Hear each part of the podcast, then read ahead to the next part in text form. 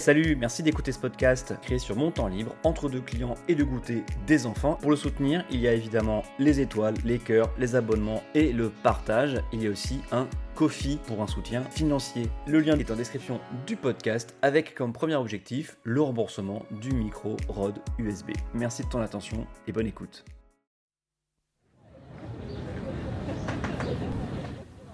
Est-ce qu'il faut conserver ses vieux tweets quand on fait de la politique?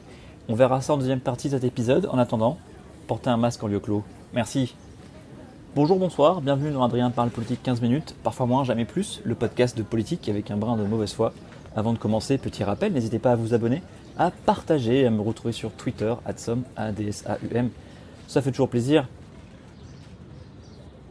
Avant de parler Twitter et vieux tweets, parce que j'ai dit que c'était en deuxième partie, évoquons la nouvelle ministre de la Transition écologique, Barbara Pompili.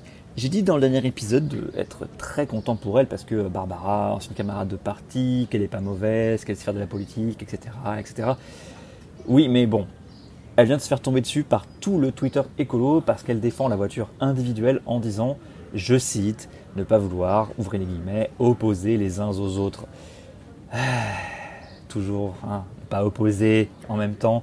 En fait, elle parle des véhicules en eux-mêmes, pas de l'espace qui leur réservé à la circulation. Mais cette expression de ne pas vouloir opposer les moyens de transport les uns aux autres est tellement souvent utilisée par des élus qui ne souhaitent en fait pas toucher à un mètre carré de la voirie pour les voitures qu'on a tous compris au départ que c'est ça qu'elle disait. Alors qu'en fait, dans l'interview, elle se place d'un point de vue industriel en voulant soutenir la filière de la voiture électrique. De fait, elle n'a pas tout à fait tort. C'est sûr que c'est pas en continuant à soutenir les industries du véhicule euh, thermique et les moteurs à essence euh, qu'on soutiendra à long terme les entreprises d'un côté, mais surtout les salariés du secteur. Hein, la reconversion, on ne va pas se faire comme ça. Par contre, sur le long terme, si on parle euh, transport et mobilité, cette surdépendance à la voiture, elle est le fruit de décennies de sous-investissement dans les transports publics, voire parfois euh, de leur destruction. Parce que même dans le milieu rural, euh, on pourrait avoir euh, des transports en commun, et d'ailleurs on peut toujours avoir des transports, hein. mais vous saviez par exemple qu'il y avait eu un tramway pour Melun et ses alentours au début du XXe siècle? Oui, oui, oui. Donc la voiture n'est pas une fatalité. Au début du XXe siècle, il y avait un tramway à Melun, un tramway électrique qui desservait la gare de Melun, ses alentours et la ville de Melun. Alors ça n'a duré hélas que 15 ans, il était démantelé euh, dans les années 20 parce que la guerre lui a porté un coup fatal avec le départ des militaires euh, de la ville. Euh, et puis après il y a eu la concurrence du bus qui était jugé plus, plus intéressant. N'empêche, ça a existé et donc ça répondait à un besoin et on pouvait se passer de voitures pour relier des petites villes autour de Melun, qui d'ailleurs même à l'époque n'était pas une très grosse ville. Alors il y en a dans le fond qui disent que c'est toujours pas une très grosse ville. Oui, c'est vrai, c'est vrai. C'était pas le bon exemple Melun. Hein.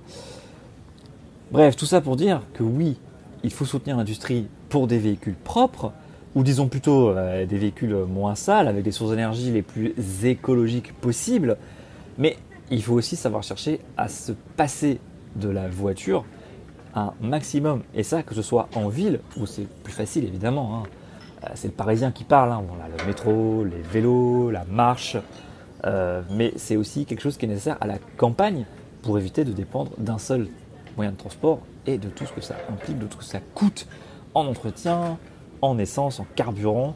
Euh, et on l'a vu avec euh, la crise des Gilets jaunes que euh, quand ça augmentait de quelques centimes le litre d'essence, eh ben, ça pouvait conduire des gens à, à, devenir très en colère. Bon, mais changeons de sujet et parlons maintenant de communication politique et plus précisément de Twitter.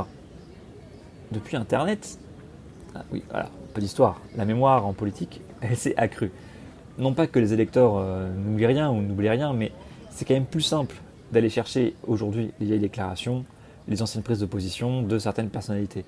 Avant, dans les temps anciens et reculés, si vous vouliez confronter quelqu'un à ses paroles euh, d'il y a 5, 10 ans ou plus, vous deviez soit faire confiance à votre mémoire et à la mémoire de la population des électeurs en général, parce qu'il y a des trucs qu'on n'oublie jamais hein, quand même, même si c'est parfois déformé, ou alors, euh, vous deviez quasiment devenir historien amateur et demander des microfilms à votre bibliothèque pour passer au peigne fin la presse ainsi archivée et chercher dans les articles ce qui s'était dit sur tel ou tel sujet ou chercher dans les tracts et autres productions des différents partis tomber par hasard sur un vieux journal. Et je parle bien que de l'écrit parce que pour tout ce qui était archive des sons et de la télé, donc radio-télé, c'était encore moins facile, alors qu'aujourd'hui vous allez sur le site de l'INA et vous trouvez ça tout de suite. Bon, tout ça c'est la préhistoire hein, aujourd'hui, hein, grâce à Internet et en particulier les réseaux sociaux, euh, on retrouve les choses beaucoup plus facilement. Et sur Twitter principalement, puisque ça autorise, c'est là que c'est le plus drôle, puisque ça autorise, euh, c'est là qu'on s'autorise les messages impulsifs en plus des déclarations solennelles. On a donc des archives plus diverses que juste des communications officielles et empoulées qu'on pourrait trouver sur le site des partis ou, euh, ou sur des comptes rendus dans des, dans des journaux. On a ainsi des messages qui disent euh, qu'on va à la manif pour tous, des messages qui traitent Barbara Pompili de Khmer verte euh, en 2015 et autres joyeusetés. Alors ces exemples ne sont pas choisis au hasard, hein. ce sont des tweets retrouvés sur Gérald Darmanin, notre nouveau ministre de l'Intérieur, qui date de l'époque où il en faisait des caisses dans l'opposition à la gauche. Oui, car souvenez-vous, à l'époque, c'était la gauche qui était au pouvoir, hein, on l'a peut-être oublié, mais euh, François Hollande, Jean-Marc Ayrault et euh, Manuel Valls, Premier ministre.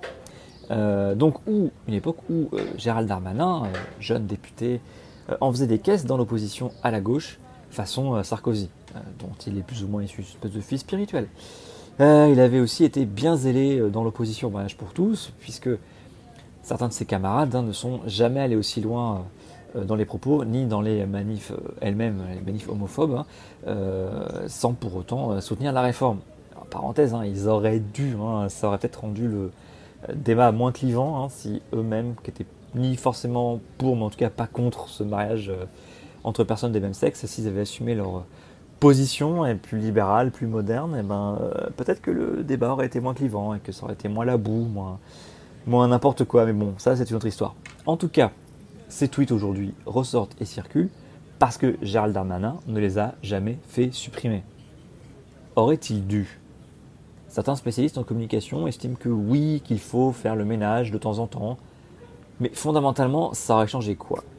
On aurait peut-être oublié la date précise de la manif pour tous à laquelle s'est rendu euh, Gérald Darmanin, ou on aurait oublié l'insulte de Khmer Verte euh, qu'il a prononcée, en tout cas qu'il a écrite contre celle euh, qui est désormais une ministre au sein du même gouvernement que lui, hein, et même protocolairement au-dessus de lui. Alors, ça lui aurait évité un petit bad buzz, hein, c'est sûr. On aurait moins gagné devant nos écrans. Mais finalement, le plus gros reproche qui lui est fait aujourd'hui, est-ce que c'est d'avoir suivi sa ligne du parti en 2013, d'avoir été violent verbalement contre Nicolo en 2015 en utilisant un terme débile de Khmer vert? Non. Ce qu'il lui reproche aujourd'hui, le principal problème qu'il a aujourd'hui, en tout cas qui est soulevé par des militantes euh, féministes essentiellement, c'est euh, l'affaire de viol ou euh, de pression pour obtenir des faveurs sexuelles. Alors je crois que légalement il y a une différence, mais j'en suis pas certain, donc je m'avance pas plus. Par contre moralement, on va être d'accord que c'est la même chose. Hein. et je crois que lui conteste, sa défense comme on dit, hein, conteste le terme de viol. bon, en tout cas, agression sexuelle, viol, pression pour faveurs sexuelles, euh, quelque chose de pas très sain. Bon, est-ce que c'est à cause d'un tweet oublié que des militantes se mobilisent et veulent manifester contre sa nomination ainsi que celle du nouveau garde des Sceaux, Éric Dupont-Moretti Bah non, c'est à cause de, cette histoire, pas à cause d'un tweet. Et si on voit des choses surprenantes dans des tweets datant de plusieurs années, si on veut élargir un peu la focale et aller un peu plus loin que Gérald Darmanin, si on voit des incohérences, hein, et alors, qui pense exactement la même chose à 10 ans d'intervalle?